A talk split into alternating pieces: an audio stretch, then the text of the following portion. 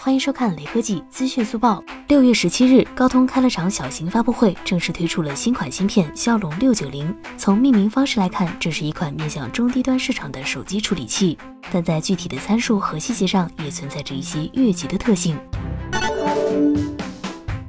骁龙六九零的升级点基本可以分为两个维度：传统性能上的提升和对五 G 网络的支持。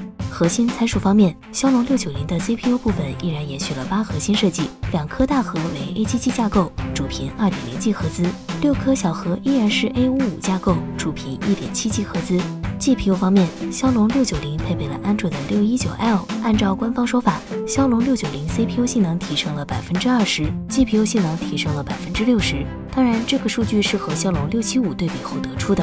骁龙六九零的 CPU 性能提升主要来源于大核从 A 七六架构升级到了 A 七七架构，不过这款处理器依然只有两个大核，性能提升相当有限。从目前的信息来看，骁龙六九零的 CPU 部分大核领先于骁龙七六五 G，但 GPU 方面则还是落后于七六五 G。根据安兔兔官方数据库，骁龙七六五 GPU 性能跑分约为三点四五万，提升百分之六十的话，大概为五点五万，超过了骁龙七幺零，但比骁龙七三零落后，和骁龙七六五相比更是有巨大差距。而且制程方面，骁龙六九零没有用上最新的七纳米工艺，采用的是三星的八纳米 LPP。由此我们可以看到。高通在骁龙六九零上的刀法依然十分精准，CPU 和 GPU 上的性能提升控制的十分小心。作为面向中低端市场的芯片，骁龙六九零无法威胁到自家的中高端芯片，更不用说旗舰芯片了。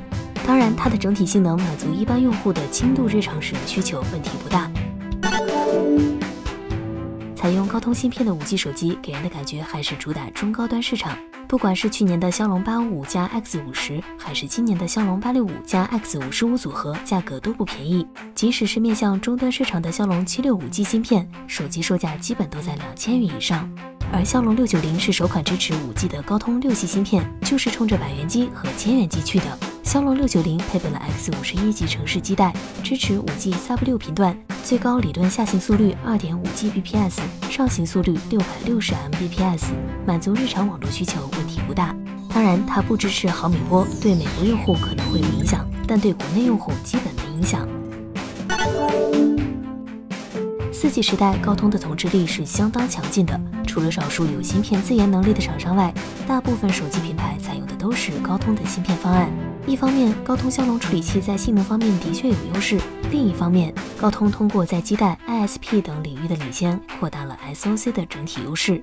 联发科等竞争对手则频频遇挫，在旗舰乃至终端市场上都无力和高通抗衡。进入五 G 时代后，高通原先的优势地位遭到挑战。华为通过首发双模五 G 方案，抢占了制高点。进入二零二零年后，麒麟八二零、九八五发布，在中高端市场上站稳了脚跟。而昔日对手联发科也利用五 G 机遇，重新发起攻击。天玑一千 Plus 芯片通过性价比，在旗舰市场获得了不错的口碑。天玑八二零、天玑八零零则瞄准了终端和入门五 G 市场。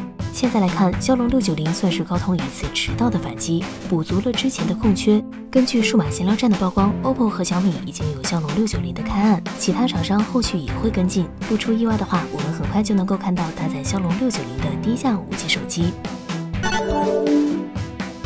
二零一九可以视作是五 G 元年，不管是芯片厂商还是手机厂商，应对五 G 的策略基本都是造势宣传和小心试探。这一年，几乎所有五 G 手机都是原有四 G 旗舰机的小改款，而且价格很高，大部分都是单模五 G。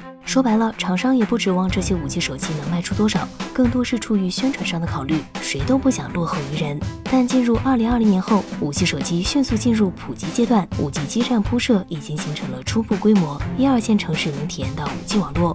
五 G 对于普通人也不再是纸上谈兵。另一方面，芯片厂商在五 G 领域上的发力也从单点突破变成多点开花。更难得的是，联发科、三星等厂商加入到第三芯片市场的竞争中，在中低端市场上可供选择的芯片方案有高通、三星、华为、联发科等。很多时候，旗舰机往往会更有话题性，也更被关注。但全世界每年十亿级别的出货量中，占大部分的还是平时看起来不太起眼的中低端产品。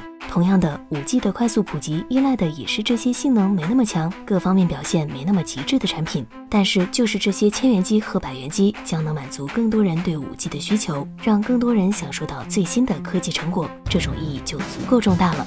好了，本期视频到此结束，记得一键三连哦，我们下期再见。